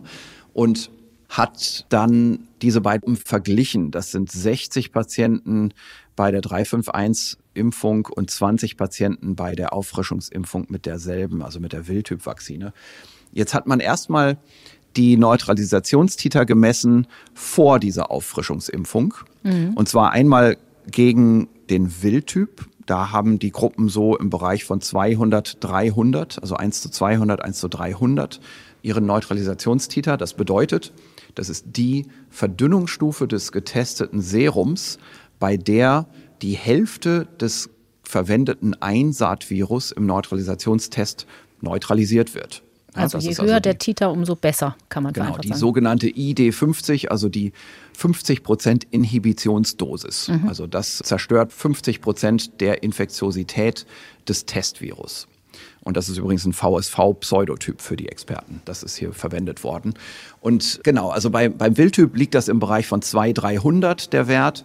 Und der liegt beim 351-Testvirus im Bereich von 30, 40. Und das ist also ungefähr eine siebenfache geringere Effizienz oder Neutralisation. Und das ist beim P1-Virus oder Pseudotyp-Virus auch so. Das hat man gleich mitgetestet. Unter anderem deswegen, weil P1 in Nordamerika relativ relevant ist. Das ist da schon relativ viel eingetragen mhm. worden. So, also insgesamt kann man sagen, die Grundimmunisierung nach einem halben Jahr die hat also einen Verlust gegen Immun-Escape-Varianten ungefähr um den Faktor 7. Mhm. Und Jetzt boostet man, also jetzt macht man eine Auffrischungsimpfung. Und zwar einmal mit dem Wildtyp-Impfstoff. Und da landet man jetzt bei erheblichen Zuwächsen der Immunität. Also gegen Wildtyp ist dieser Boost 23-fach, also die Verstärkung der inhibitorischen Wirkung gegen 1351 sogar 32-fach und gegen P1 sogar 44-fach. Und zwar einfach mit dem Wildtyp-Impfstoff. Das ist nicht der angepasste Impfstoff. Mhm. Sodass wir also jetzt dennoch, weil wir auf, von einem höheren Startniveau ausgingen für den Wildtyp, da liegen wir jetzt, und ich lese jetzt einfach mal die Werte vor, gegen Wildtyp, gegen 351 und gegen P1. Da ist die Effizienz 4508, 864 und 1308. Also jetzt sind die Abstände hier nicht mehr siebenfach, sondern die sind zwischen Wildtyp und 1,351 5,2-fach und zwischen Wildtyp und P1 3,4-fach. So, und jetzt kann man vergleichen. Wenn man diesen Boost stattdessen durchführt mit einem angepassten Impfstoff, dann ist es so, dass weiterhin die Effizienz gegen die Immun-Escape-Varianten geringer ist als gegen den Wildtyp, weil gegen den Wildtyp nun mal schon die Grundimmunität besteht. Mhm. Aber jetzt sind die Abstände geringer sind jetzt nur noch 2,6-fach und 2,9-fach. Das heißt, man hat graduell den Impfeffekt gegen die Varianten mehr rausgekitzelt als gegen den Wildtyp. Man kann sich das vielleicht aber auch schon so vorstellen, die Impfung, also die, die Reaktion gegen den Wildtyp, die ist einfach schon sehr hoch. Und die wird dadurch jetzt nur noch gering eingeschränkt. Also wir, wir liegen hier jetzt im Endtiter auch gegen den Wildtyp bei 3700 noch was. Mhm. Dann liegen wir bei 1400 gegen 1351 und 1272 gegen P1. Also das sind alles natürlich sehr, sehr hohe Erfolgswerte, die hier resultieren. Man hat ein bisschen insgesamt durch diesen Boost mit dem Update-Impfstoff die Balance Richtung der Immun-Escape-Varianten verschoben. Das ist ein gewünschter Effekt. Man kann sich auch vorstellen, dass man das dann auch machen wird, dass man sich das wünschen wird. Es ist aber auch nicht so, dass man sagen kann, wenn man jetzt mit demselben Impfstoff einfach wieder boosten würde, würde das nicht ausreichen gegen die Immun-Escape-Varianten. Mhm. Die haben weiterhin also einen erheblich großen Neutralisationstiter, der sicherlich schützen wird. Und deswegen kann man das eben so bewerten, diese Studie, dass man ja, dass man vielleicht sagen muss, es ist wichtiger, dass man überhaupt eine Auffrischungsimpfung macht. Mhm. Und zwar in breiter Zahl natürlich auch in der Bevölkerung, als dass man jetzt es zu einem kritischen Kriterium macht, ob es einen Update-Impfstoff gibt. Mhm. Also wenn es die Update-Impfstoffe gibt, dann sollte man die sicherlich auch benutzen, weil die sind selbst gegen den Wildtyp immer noch sehr gut und die sind ein bisschen von ihrer Balance für die Varianten dann noch ein bisschen besser. Aber wenn es den nicht geben sollte, dann sollte man einfach mit dem verfügbaren Impfstoff das Update im Herbst machen. Denn darauf kommt es an, dass die Leute überhaupt ein Update bekommen. Und man muss sich dann vermutlich keine Sorgen machen, dass man dann sozusagen nur so eine halbe Auffrischimpfung hat, weil die Varianten einen schon überholen, sondern auch das sieht ziemlich gut aus. Also die Wertigkeit dieser Auffrischungsimpfung hier sieht sehr, sehr vollständig aus. Also man könnte sogar sagen, wenn man jetzt haarspalterisch sein will, wäre sogar der Erfolg gegen die P1-Variante hier etwas größer mit dem Wildtyp-Impfstoff als mit dem angepassten Impfstoff auf die 1351-Variante. Und wohlgemerkt, 1351 und P1 haben sehr viele Gemeinsamkeiten. Mhm. Also wir kommen hier fast in den Bereich der Zahlenklauberei hinein. Insgesamt muss man schon sagen, also über den Daumen gepeilt, es ist gar nicht schlimm, wenn man mit dem althergebrachten Impfstoff die Auffrischungsimpfung gemacht hätte bei diesen Leuten. Die hätten trotzdem einen sehr guten Immunschutz gehabt. Und das ist einfach das Entscheidende für die Planungsebene. Ich denke, man wird im Herbst überhaupt mal die Entscheidung treffen müssen, ja, es braucht natürlich eine Auffrischungsimpfung, gerade für die Indikationsgruppen. Ich glaube, man sollte noch eine andere Sache dazu sagen. Die ist vielleicht jetzt eher auch mal in der Gedankenwelt einiger Leute neu wir haben ja sonst jedes Jahr im Herbst die Influenza-Impfung. Mm. Das ist auch so eine Auffrischungsimpfung. Also auch da müsste man für eine Influenza-Grundimmunisierung viel mehr Impfantigen reintun und müsste zweimal impfen. Aber auch hier haben wir eine einfache Impfung und die geht so einigermaßen auf Bevölkerungsebene von der Effizienz. Wir haben aber jetzt in der letzten Influenza-Saison eine Pause gehabt. Das heißt, die gesamte Bevölkerung war nicht dem Influenza-Wildtyp-Virus ausgesetzt und das ist ja ansonsten eine erhebliche Zahl. Und wir müssen uns sicherlich darauf vorbereiten, dass die nächste Influenza-Saison schwer wird, wenn wir nicht mit einer Impfung da auch gegensteuern. Das heißt, die Vorstellung, die ich im Moment habe, ich weiß nicht, ob Impfexperten das auch so teilen würden, aber ich als allgemeiner Virologe sage das jetzt mal so, ich stelle mir vor, dass wir im nächsten Herbst nicht nur eine Auffrischungsimpfung gegen Covid-19 auf breite Basis stellen müssen, also nicht nur ganz sparsam formulierte Indikationsgruppen, sondern sagen, wir empfehlen das einfach für einen gewissen Altersbereich, der vielleicht schon eher so ab 50 beginnen sollte und auch großzügig für Risikogruppen und ich denke bis dahin auch sehr großzügig für schwangere Frauen beispielsweise. Mhm. Und wir ergänzen das mit einer auch sehr großzügigen Indikationsstellung und Empfehlung für die Influenza-Impfung, für die normale Grippeimpfung. Auch dagegen müssen wir uns verstärkt schützen für die kommende Influenza-Saison, also sprich für die Zeit nach Weihnachten bis, sagen wir mal, zwischen Ostern und Karneval. Ja, das ist das, was Sie eben schon angedeutet haben. Nun arbeitet der Hersteller Novavax nach eigenen Angaben schon an so einem Kombi-Impfstoff. Mit einfach zusammenkippen ist es ja aber nicht getan. Das wird deshalb womöglich ja nicht für alle Covid-19-Impfstoffe gelten. Aber man könnte das ja zumindest logistisch nutzen zur Wintersaison, um zwei Fliegen mit einer Klappe zu schlagen. Genau, man kann ja tatsächlich beide Impfungen am gleichen Tag geben. Da gehe ich jetzt mal von aus, dass das nicht kontraindiziert ist. Beziehungsweise man könnte sie im engen Zeitraum geben. Auch da, also ich wage mich hier gerade weit vor. Und das kann tatsächlich sein, dass das einfach sich als nicht so effizient rausstellt. Aber ich glaube, die allgemeine Auffassung, dass man das gemeinsam macht im selben Patienten, im selben Zeitraum. Also ich will jetzt hier nicht die Empfehlung aussprechen, dass man das unbedingt am selben Tag machen muss, denn wie gesagt, mir liegen darüber keine Daten vor mhm. und ich denke aber, dass es möglich sein wird, nach dem, was ich so weiß über die Impfpraxis. Aber insgesamt jemand, der ein Risiko hat für Influenza, der hat auch dieses Risiko für Covid und der wird sich im kommenden Herbst gegen beides impfen lassen. Wollen, müssen, sollen. Das sollte man empfehlen. Das ist meine Meinung dazu. Und möglicherweise auch noch mehr Menschen, die die anderen dann ein bisschen mitschützen, wenn wir irgendwann keine Maßnahmen ja. oder fast keine mehr haben und die Influenza zurückschlägt. Dann können ja auch Familien, ja. ältere Leute wieder mitschützen, auch gegen Genau, also es wird, ich will jetzt übrigens auch nicht sagen, dass das auf alle Zeiten immer so weitergehen muss. Ich glaube, die Indikationsstellung der Auffrischungsimpfung gegen Covid-19, die wird dann auch immer enger werden.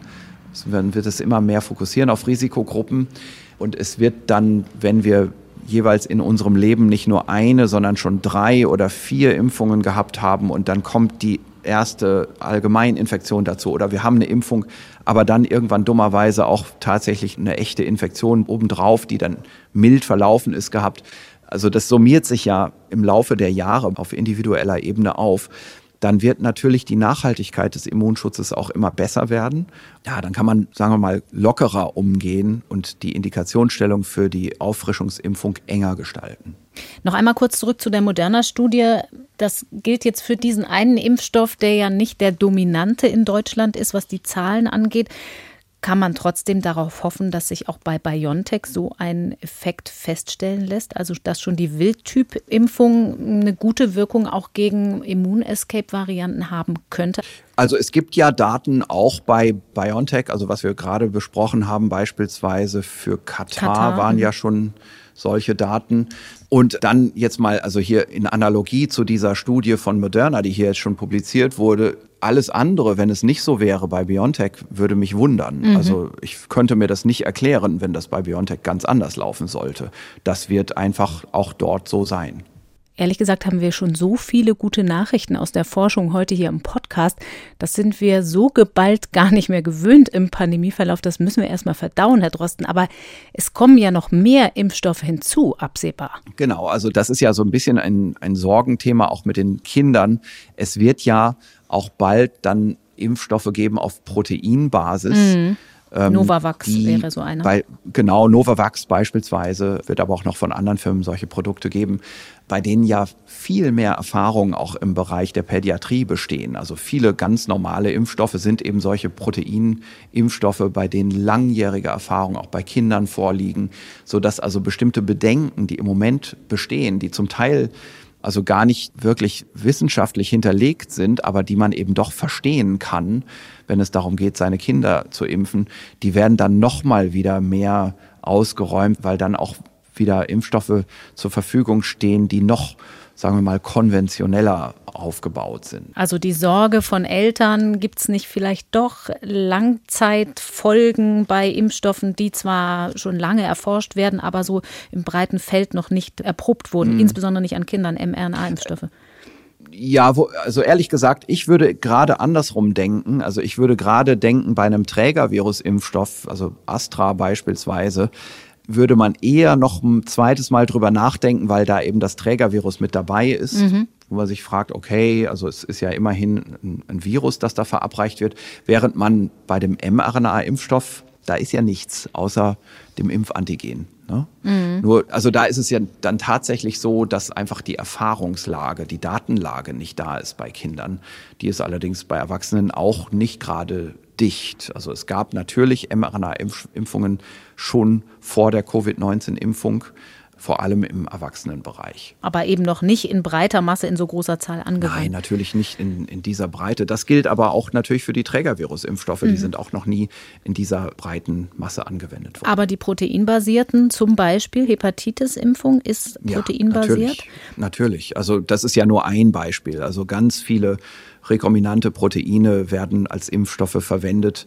Die sind meistens adjuvantiert. Das ist natürlich mhm. genau und und das ist natürlich dann eben sehr, sehr vergleichbar mit dem, was, was dann auch demnächst an neuen Produkten verfügbar sein wird. Also könnte das zum Beispiel ein Modell sein, dass man sagt, man sieht für Kinder proteinbasierte Impfstoffe vor. Dieses Thema wird uns ja jetzt noch eine Weile begleiten und wir beide haben auch schon drüber gesprochen. Sie neigten so ein bisschen dazu zu sagen, Sie glauben nicht, dass man drum rumkommt, die Kinder tatsächlich zu impfen. Trotzdem ist das ja die Abwägung. Ja. Zum einen wollen wir die Kinder für den Herdenschutz mit einbeziehen und kann kann man das den Kindern eigentlich zumuten, mit allen Unwägbarkeiten, die es mit sich bringt, vor allen Dingen auch mit Blick darauf, was sie für ein Risiko haben. Für mich hat das keine Implikation auf die Art des Impfstoffs. Also mhm. im Moment beispielsweise geht es ja eben schon darum, die mRNA-Vakzinen für Kinder erstmal ab zwölf jetzt zu verwenden. In den USA ist ja jetzt zugelassen.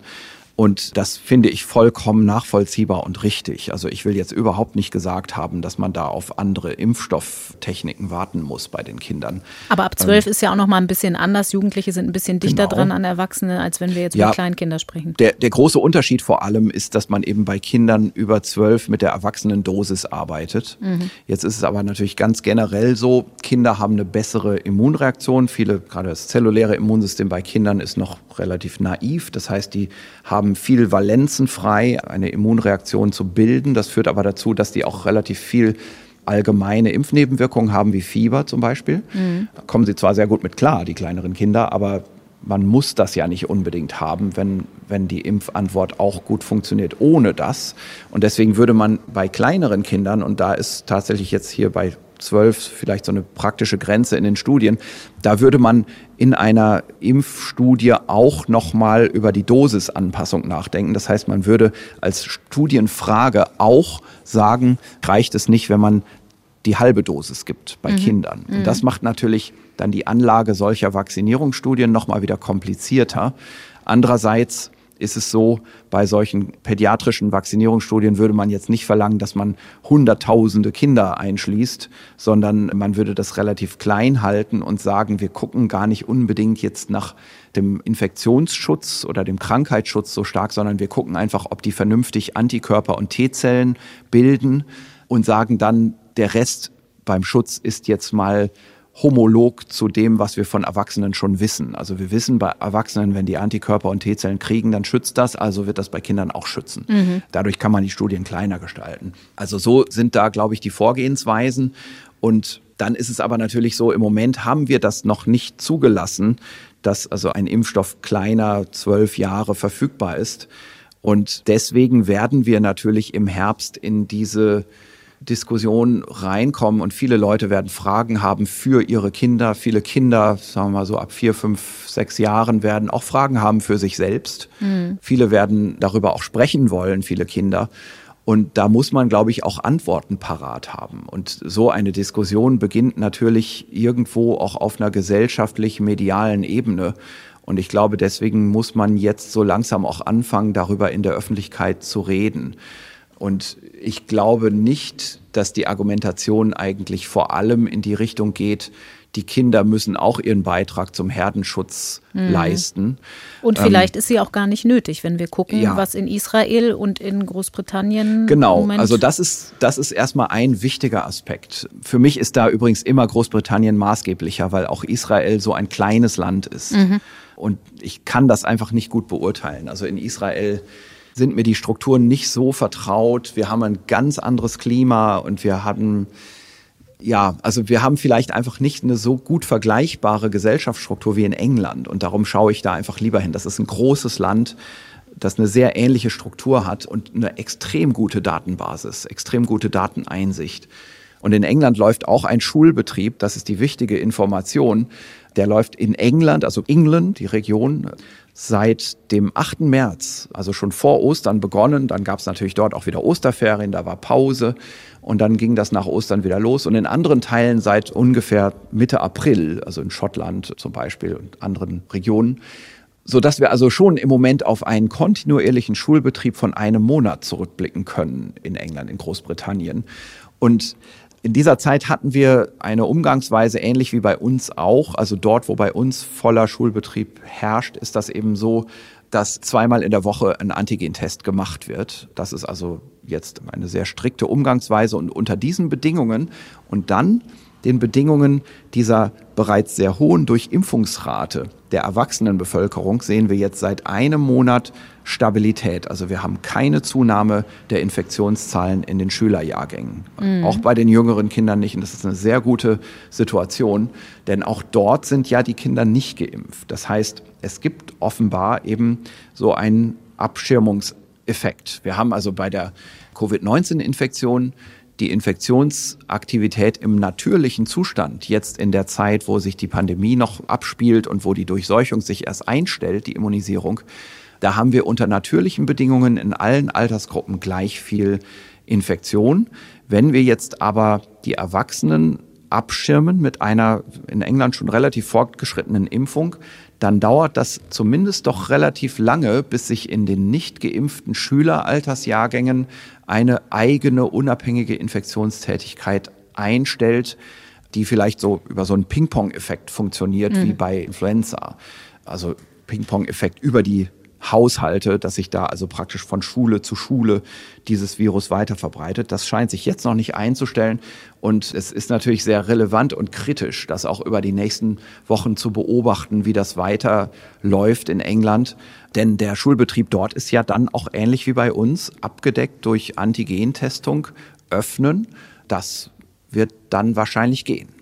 Nun wollen wir ja aber trotzdem im Sinne der Kinder in Richtung Herbst eigentlich irgendwann einen Unterricht völlig frei von Maßnahmen gewährleisten. Ja. Also kein Wechselunterricht mehr, keine ja. Masken im Unterricht, was für die Kinder natürlich anstrengend ist. Ja. Und dann auch irgendwann auf die Tests verzichten können, weil auch das ist Unbedingt, ja was, was im Schulalltag genau. nicht gerade alles einfacher macht. Genau. Also man kann nur hoffen, wir werden ja bis dahin im Herbst auch so hohe oder sogar noch höhere Durchimpfungsraten bei den Erwachsenen haben. Ich denke, gerade die Eltern von Schülerinnen und Schülern werden natürlich bevorzugt da auch nochmal darauf achten, sich impfen zu lassen, so dass wir gerade bei den Haushalten, in denen die Schülerinnen und Schüler wohnen, noch bessere Abschirmung haben. Und wir können hoffen und ich glaube auch berechtigterweise hoffen, dass das den Schulbetrieb schützt und dass wir dann uns vielleicht auch leisten können, vollkommen frei und vollkommen offen die Schulen zu gestalten. Ich glaube, diese Perspektive haben wir, die haben wir sogar auch bei nicht geimpften unter zwölfjährigen Schülern, wenn die Elternhaushalte wirklich mitziehen und sich durchgehend impfen lassen. Das ist, glaube ich, sehr wichtig dabei. Dann kann das, denke ich, gelingen, man muss das natürlich genau beobachten. Und es ist ja auch da so, es gibt keine Schwarz-Weiß-Effekte. Wenn man sehen sollte, dass das stellenweise eben doch wieder hochkocht und wenn es eben nicht so ist, dass eine Impfung da ist, dann müsste man eben schon überlegen, ob man nicht wieder sagt, naja, dann soll man wenigstens einmal in der Woche auf Klassenebene testen. Solche Kompromissüberlegungen kann man immer noch machen, bevor man dann die Schulen wieder ganz schließen muss.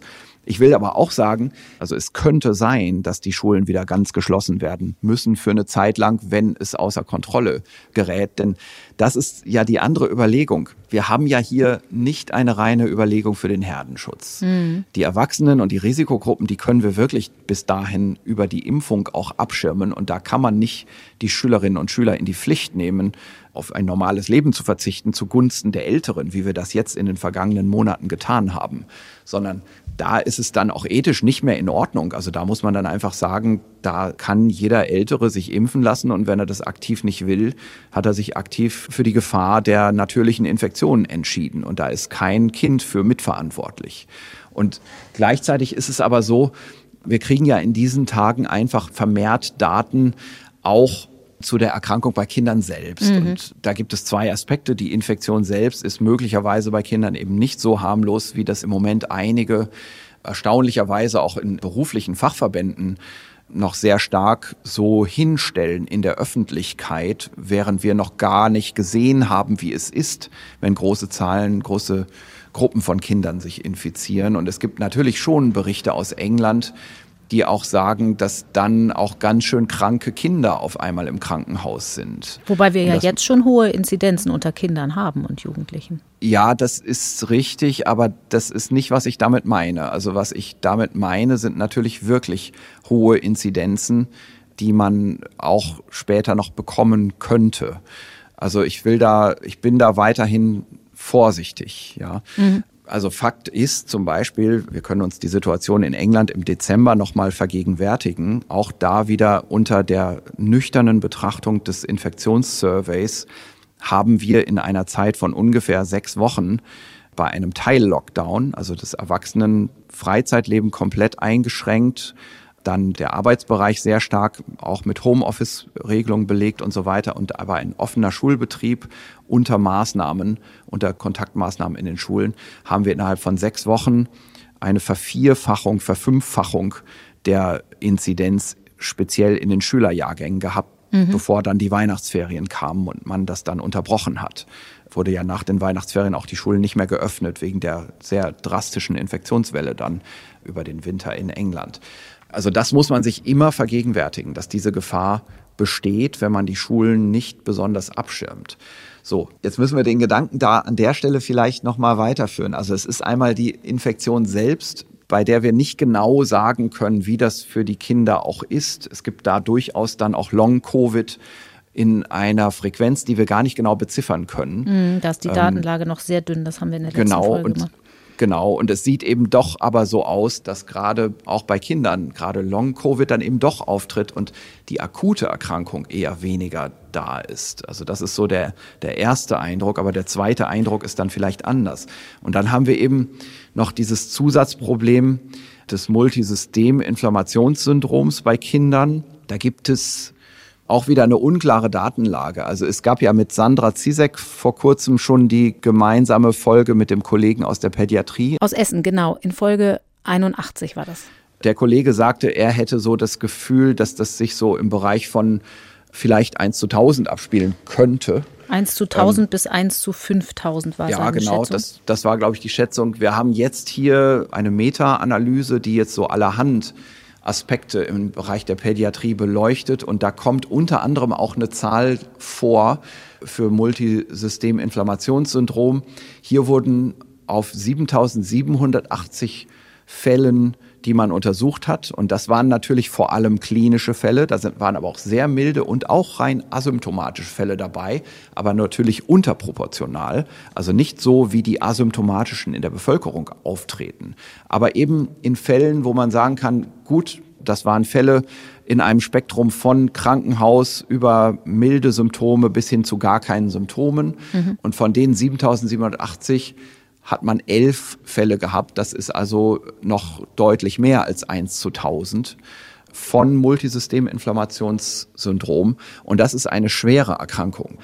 Die kommt ja Wochen nach der akuten Infektion und die tritt ein so im Grundschulalter eigentlich angefangen und dann bis zur Pubertät. Ähm, also gerade der Bereich, wo man jetzt nicht impfen kann. Und in dem Fall, also wenn das sich so erhärten sollte, dass das 1 zu 1000 ist von der Häufigkeit, kann man einfach mal bei Eltern fragen. Also wie das denn so gesehen wird, ob man ein gutes Gefühl hat, sein Kind in die Schule zu schicken, wenn mit einem Risiko von 1 zu 1000 bei Infektion so eine Folgeerkrankung resultiert und das Risiko der Infektion selbst, naja, also denken wir mal, eine ganze Wintersaison in einem ungeschützten Schulbetrieb. Also da ist das Risiko schon sehr hoch, dass so eine Infektion eintritt in dieser Saison. Vielleicht ein Drittel, ein halb. Also in dem Bereich würde ich das Risiko schon beziffern für ein individuelles Kind. Vielleicht ein Drittel in so einer Saison. Ja, also ich glaube, nach drei Saisons sind dann schon, wären schon alle durchinfiziert. Also das sage ich jetzt mal wirklich so aus dem Bauch als jemand, der mit Infektionskrankheiten zu tun hat. Und da ist dann schon, glaube ich, für ganz viele Eltern der Reflex, da lasse ich mein Kind aber lieber impfen. Und zwar zum Wohle des Kindes und nicht zum Wohle eines Bevölkerungsschutzes. Und das ist vollkommen freiwillig und da ist sicherlich kein Pflichtgedanke dabei. Mhm. Jetzt muss man noch eins dazu sagen, dieses Syndrom, dieses PIMS-Syndrom ist gut behandelbar, sagen die Pädiater, die Kinderärzte und Infektiologen. Aber es ist auf jeden Fall immer ein Krankenhausaufenthalt nötig. Also ja, das ist eben nichts also harmloses. Ich, ich, meine, sein gesundes Kind kommt ins Krankenhaus. Mhm. Also welche, welche Eltern wollen das denn auf sich nehmen, diese dieses Risiko oder auch für das Kind verantworten. Und 1 zu 1000, wenn wir das mal ins Verhältnis setzen, das liegt um ein Vielfaches über dem, auf das wir jetzt so viel starren, nämlich die seltenen Komplikationen nach AstraZeneca-Impfung mit Sinusvenenthrombosen sind in einem ganz anderen Bereich als so eine Zahl wie 1 zu 1000. Ja, sicher. Also 1 zu 1000 ist das Risiko der Masernenzephalitis. Ne, also das ist für mich einfach gar keine Überlegung. Also ich bin ich bin erstaunt, muss ich wirklich sagen, über die Argumente, die aus einigen Berufsverbänden da kommen, dass jetzt irgendwie schon argumentiert wird, man muss die Kinder gar nicht impfen. Also ich glaube nicht, dass wir diese Datenbasis schon haben, um das in dieser Überzeugung zu sagen. Und ich glaube ehrlich gesagt auch nicht, dass Kinderärzte in der Breite das so sehen und unterstützen. Halten Sie es denn aber für denkbar, dass man sich zum Beispiel irgendwann, so langsam arbeiten sich die Impfstoffhersteller ja sowieso altersmäßig nach unten vor, das ist ja normal, jetzt wird wahrscheinlich die Impfung ab zwölf kommen, dass man dann vielleicht sagt, wir impfen Kinder über sechs Jahren und das reicht dann trotzdem aus, um die ganz Kleinen zu schützen? Ja, also ich muss sagen, das kann ich mir vorstellen, mhm. dass das so ist. Das kann ich mir infektionsmedizinisch vorstellen. Regulativ von der Pharmaseite her habe ich da einfach keine Einblicke. Da weiß ich es nicht, wie die Firmen das machen. Da habe ich überhaupt keine Einblicke dazu. Herr Drosten, wir haben über Varianten gesprochen. Darauf möchte ich zum Schluss noch einmal zu sprechen kommen, abseits dieses großen Themas Impfungen, weil auch das immer mal wieder Fragen auf den Plan ruft. Die indische Variante B1617 die verbreitet sich offenbar jetzt auch stärker in Großbritannien. Da gibt es besorgte Medienberichte zu, auch über Ausbrüche in Clustern.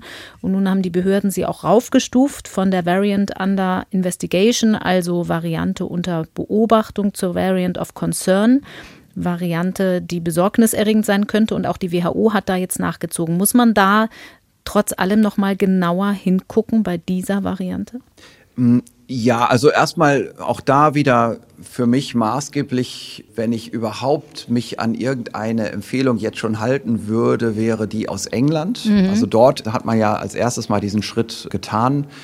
Die 617.2, also das ist eine Unterklade. Ne? Also wir haben hier eine Klade, eine genetisch in sich konsistente, zusammenhängende Viruswolke, die hat aber drei Unterabteilungen. Und die Unterabteilung 2, die ist in England sehr stark anwachsend. Die hat also eine Wachsgeschwindigkeit, die sogar minimal größer ist als damals am Anfang bei B117.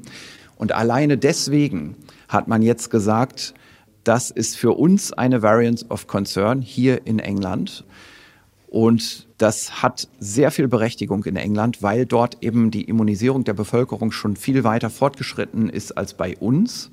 Und weil in dieser jetzt immunisierten Bevölkerung diese Immun-Escape-Variante B6, 617, B1, 617.2 vor allem, die hat dort offenbar einen Fitnessvorteil. Also was man interessanterweise sieht, ist, die kommt hoch und in gleichen Teilen geht B117 jetzt runter. Und das ist deswegen eben bedenklich, weil B117 bis jetzt immer alles dominiert hat.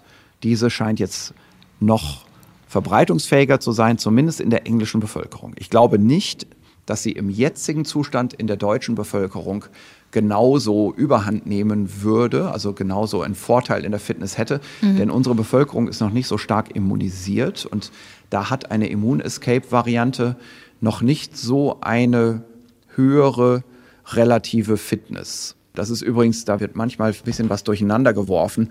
Das wird manchmal so dargestellt, als würden diese Viren direkt miteinander in Konkurrenz stehen, mhm. um denselben Infizierten. Ne? So nach dem Motto, ich kriege am gleichen Tag beide Viren und das eine setzt sich durch. So mhm. ist das nicht, sondern das ist relative Fitness. Das heißt einfach von Generation zu Generation hat das eine Virus mehr Nachkommen als das andere obwohl es gar nicht unbedingt die gleichen Ressourcen verbraucht, also die gleichen Leute infiziert, sondern auch bei einer dünnen Infektionslage ist trotzdem das eine Virus schneller. Und das, wogegen die Viren hier sich nur durchsetzen müssen, ist die Hintergrundimmunität. Und das sind grundlegend andere Bedingungen für beide Viren. Und dagegen ist das 117-Virus relativ neutral und indifferent, während das 617er-Virus eben einen Vorteil hat oder damit besser umgehen kann. Ne? Also das 117-Virus, das ist durch die Impfung beeinträchtigt wie alle anderen Viren auch oder durch die Immunität, während das 617er-Virus dadurch etwas weniger beeinträchtigt ist mhm. und in einer immunen oder teilimmunen Bevölkerung dann resultierend einen relativen Fitnessvorteil hat. Und das sieht man in England sich schon einstellen.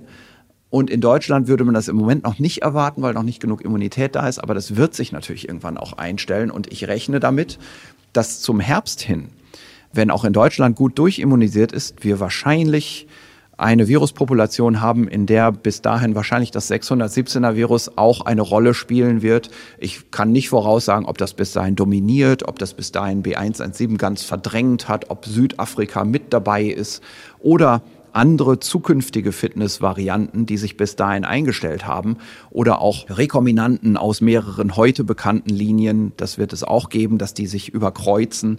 Alles das wird es geben. Alles das wird in unserer dann zirkulierenden Viruspopulation vorhanden sein. Aber alles das wird uns nicht eine neue Pandemie bescheren, sondern wir werden auch gegen diese Viren in der Symptomatik geschützt sein. Wir werden Update-Vakzinen bekommen. Wir könnten aber auch immer noch die alten Vakzinen wahrscheinlich benutzen. Wir müssen aber in jedem Fall auch Auffrischungsimpfungen mhm. machen. Auch gegen B1617 2 in dem Fall kann man animpfen. Ja, ja, sicher. Also das Virus hat ein bisschen mehr Fitness, aber das bedeutet jetzt überhaupt nicht, dass das eine Riesengefahr für uns dann unmittelbar darstellt. Wir können dagegen animpfen. Wir sind nicht mehr so wehrlos wie letztes Jahr um diese Zeit. Und Gut, weil Sie das so fragten, also es ist eben so, man sieht das jetzt in England hochkommen. Es könnte sein, dass auch die anderen Untereinheiten dieser Klade hochkommen. Es gibt da ein bisschen Unterschiede hinsichtlich der Escape-Mutation, die Glutamat-Glutamin-Mutation an Position 484, die kommt nicht in allen Kladen vor. In der Klade 617.2 ist die nicht drin. In den anderen beiden ist sie drin. Das heißt, die war ursprünglich drin, ist dann wahrscheinlich verloren worden. Und ein weiteres Merkmal, das haben sie alle, das ist für mich das wichtigste Merkmal, das ist der Prolin-Arginin-Austausch an 681. Das ist auch eine Ähnlichkeit mit der B117.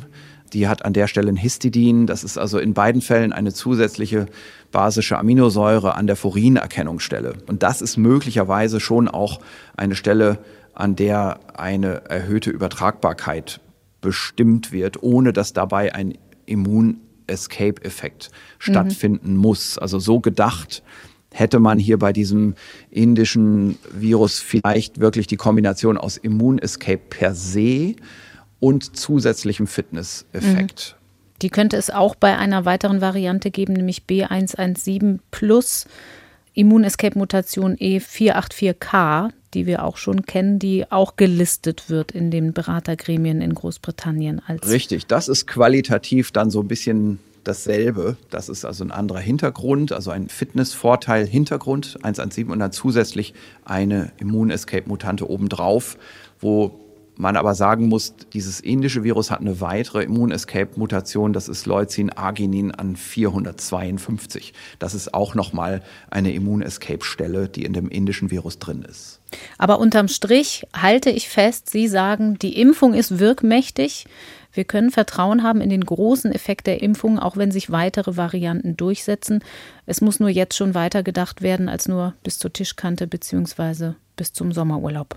Ja, also jetzt zu denken, man impft sich jetzt zweimal und dann hat man mit diesem Thema nie wieder was zu tun, das ist tatsächlich ein bisschen zu kurz gedacht, ja.